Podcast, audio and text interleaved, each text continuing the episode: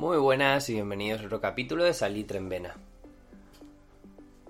Hoy va a ser un podcast bastante especial, ya que, bueno, llevamos ya 40 capítulos, que se dice rápido, y bueno, agradeceros muchísimo de verdad el feedback que estoy teniendo, los comentarios que no paráis de hacerme, también, bueno, las preguntas que además vosotros sois los que me ayudáis a buscar ese punto de equilibrio, ¿no? En, en muchas de ellas y en general, bueno, la gente que se está uniendo al proyecto y que, que, de verdad están haciéndolo grande para todo el mundo que quiera aprender y crecer en el deporte. Y bueno, en general, pues mira, crear una comunidad de la cual creo que estamos disfrutando todos, los que están descubriendo el deporte y los que sabemos un poquito más.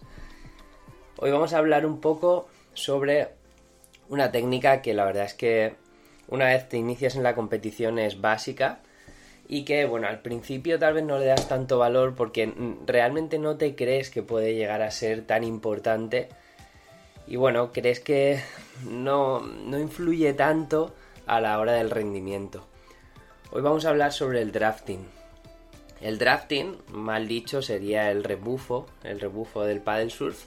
Es una técnica que utilizamos para bueno sobre todo ahorrar energía en, en ciertas carreras donde bueno si hay muchos kilómetros, al final yo me cojo a la cola de otra tabla y esto va a hacer que yo no necesite hacer tanta fuerza y no necesite llevar tanto ritmo para, para mantener una velocidad, ¿no?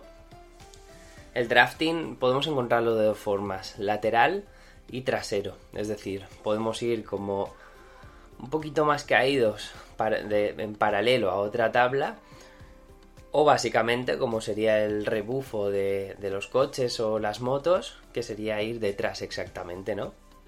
En otro podcast hablaremos un poco del drafting lateral, incluso de formaciones, pero hoy vamos a enfocarnos solo en el drafting trasero, que creo que es por donde hay que empezar y por donde más sencillo es sentir pues este ahorro, ¿no? de energía.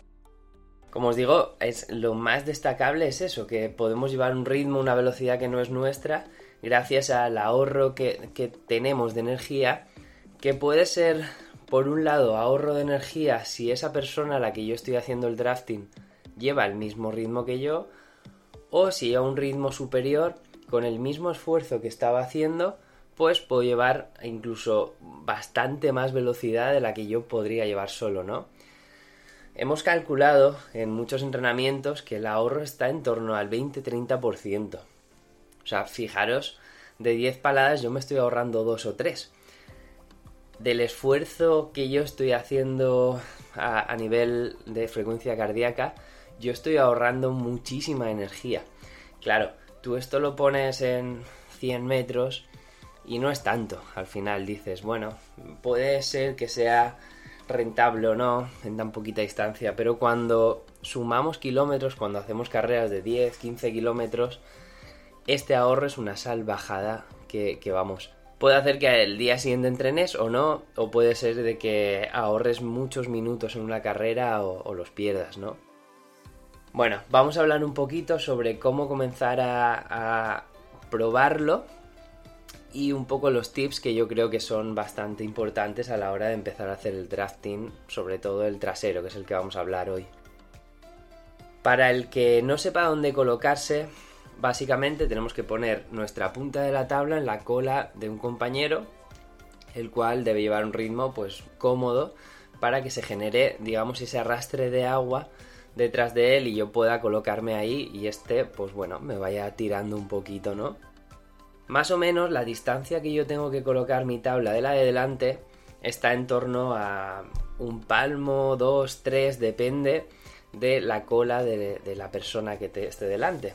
Es decir, sabemos que hay colas de pin, que son colas que acaban como en una puntita. Sabemos que hay colas más cuadradas. Bueno, pues dependiendo de cada cola, del tamaño también de la persona que vaya adelante, veremos que va a dejar un reflujo de agua detrás el cual incluso creará una pequeña onda a la cual, como os digo, yo me puedo conectar. Entonces, bueno, la distancia andará entre 2, 3, 4 palmos, dependiendo un poquito, pues, todas estas características que puede llegar a tener la, la persona o la tabla del drafting delante. En cuanto a cómo debo de remar, lo suyo sería llevar más o menos una sincronización con la persona de delante, la cual yo llegaré una palada más tarde.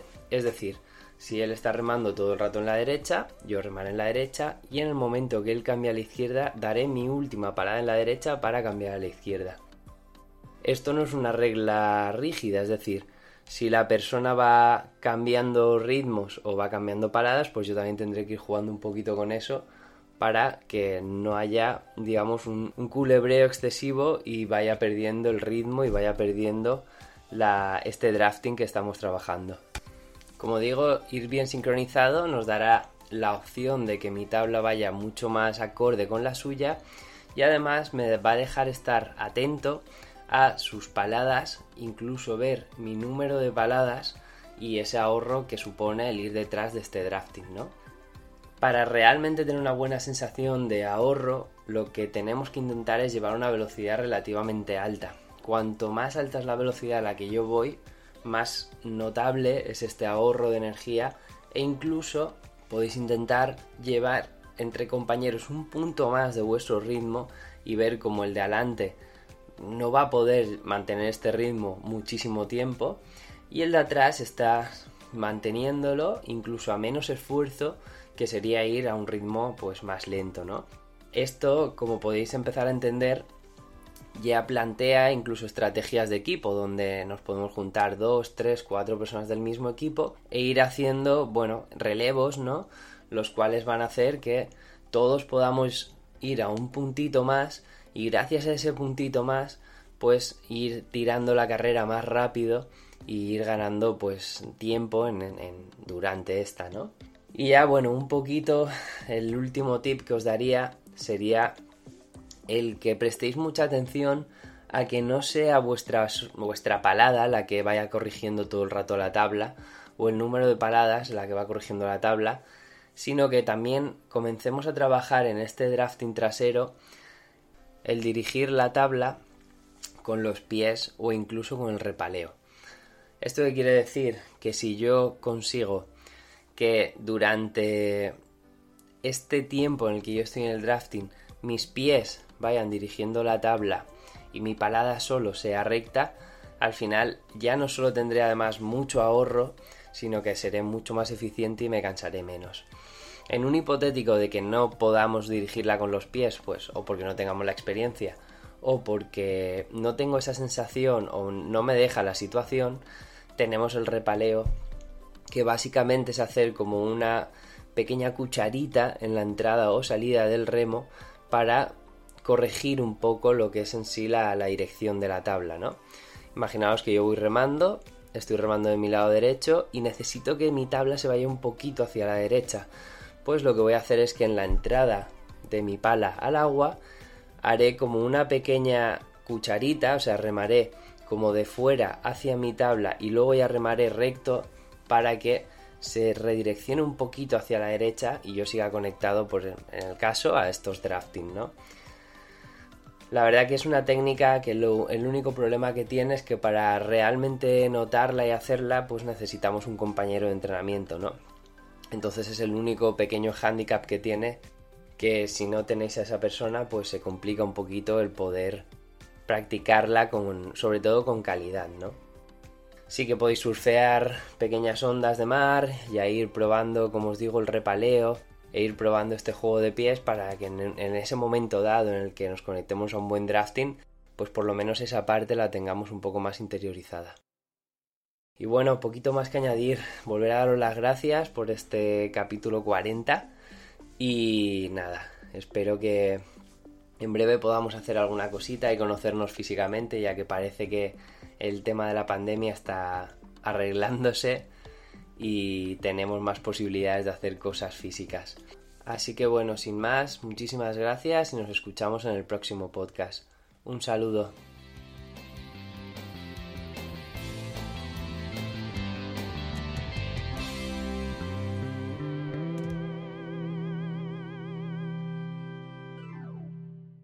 Hey guys, it is Ryan. I'm not sure if you know this about me, but I'm a bit of a fun fanatic when I can. I like to work, but I like fun too. It's a thing. And now the truth is out there. I can tell you about my favorite place to have fun. Chumba Casino. They have hundreds of social casino style games to choose from with new games released each week. You can play for free anytime, anywhere and each day brings a new chance to collect daily bonuses. So join me in the fun. Sign up now at ChumbaCasino.com. No purchase necessary. Group. Void were prohibited by law. See terms and conditions. 18 plus.